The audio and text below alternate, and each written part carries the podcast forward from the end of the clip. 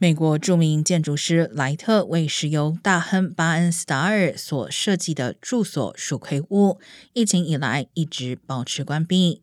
蜀葵屋于二零一九年七月与莱特所设计的其他建筑一同被列入联合国教科文组织的世界遗产名录，也是洛杉矶第一个和唯一一个世界遗产。